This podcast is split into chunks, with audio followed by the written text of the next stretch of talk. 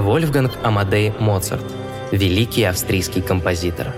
Он сочинял небольшие произведения уже в пять лет, а первую симфонию написал, когда ему было восемь.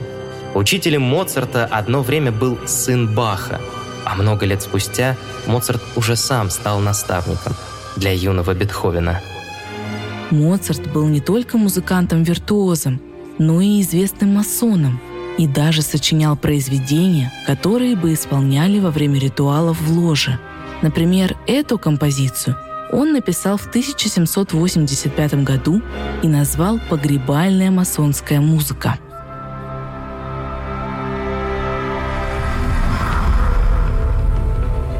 О том, что такое масонство, какие легенды с ним связаны и при чем здесь Калининград, мы расскажем сегодня. Всем привет! Меня зовут Руслан Жигалов. А меня Анна Глушенкова. Это новый выпуск подкаста «Какая-то мистика».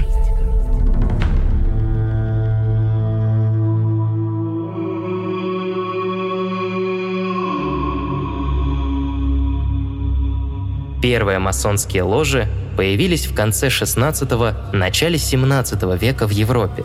В первую очередь в Англии и Франции – Само слово «масон» в переводе со старофранцузского означало «вольный каменщик». В России первые масоны появились во времена Петра I. Это были иностранцы, проживавшие в России, и русские, которые установили связь с масонами за границей. Сперва центром масонства был Петербург, позднее он переместился в Москву.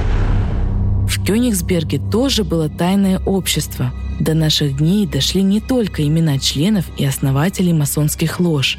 Есть даже информация об их точном местоположении. Об этом рассказала гид по Калининграду Марина Железова.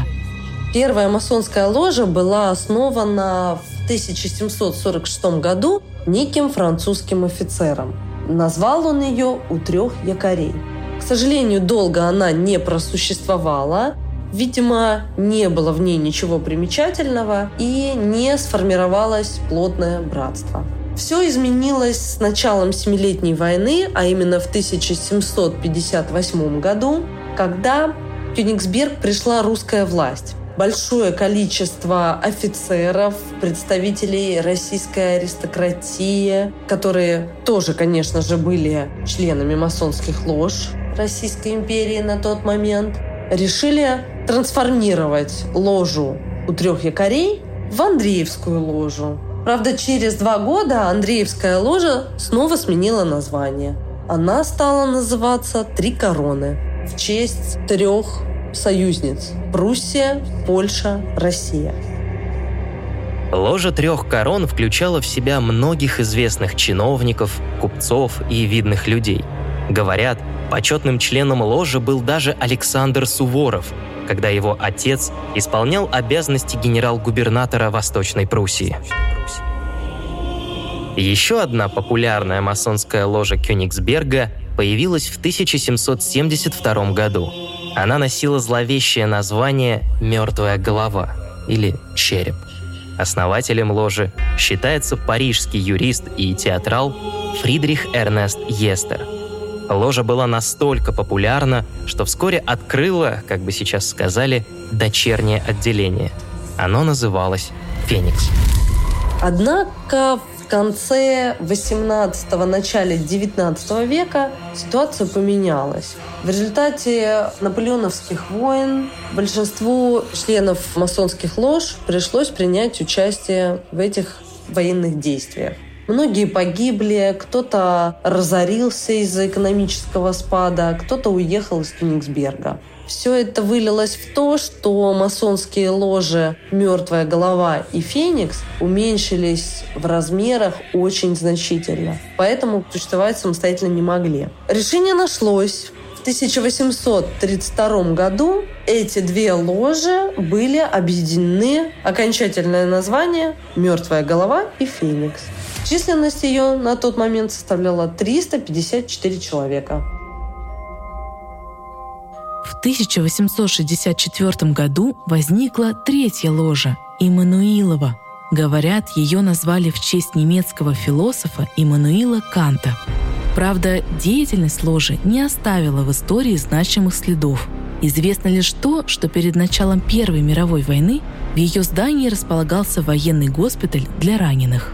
Кстати, если посмотреть на карту, третья ложа находилась примерно там же, где и две предыдущие, а именно на берегу замкового пруда. Сейчас это Верхнее озеро в Калининграде. Масоны особо не маскировались. В начале 1930-х к власти в Германии пришел Гитлер. Масонство сразу же попало в немилость нацистов. По стране прокатилась волна полицейских обысков, масонов запретили, а все их ритуальные предметы и документы были изъяты. Говорят, здание, где располагалась ложа «Три короны», заняла нацистская организация Анненербе, та самая, которая занималась оккультизмом. Об этом мы рассказывали в эпизоде про тайную лабораторию гитлеровцев Кёнигсберг-13. Неудивительно, что именно здесь, в Кёнигсберге, Гитлер приказал основать лабораторию 13, где проводились опыты, способные, как считали нацисты, подчинить психику человека и его душу. Есть мнение, что не все масоны были распущены. Некоторые из них якобы ушли в подполье – и во время Второй мировой войны вели борьбу с нацизмом. Многочисленные покушения на Гитлера часто приписывают именно масонам, однако доказательств нет. На сегодняшний день это только домыслы. Интересный факт. В 2008 году проводились археологические раскопки с целью дальнейшего строительства пятизвездочной гостиницы Crystal House и были вскрыты целые подвалы со старинными сводами. Это вот как раз бывшее помещение тех самых масонских лож.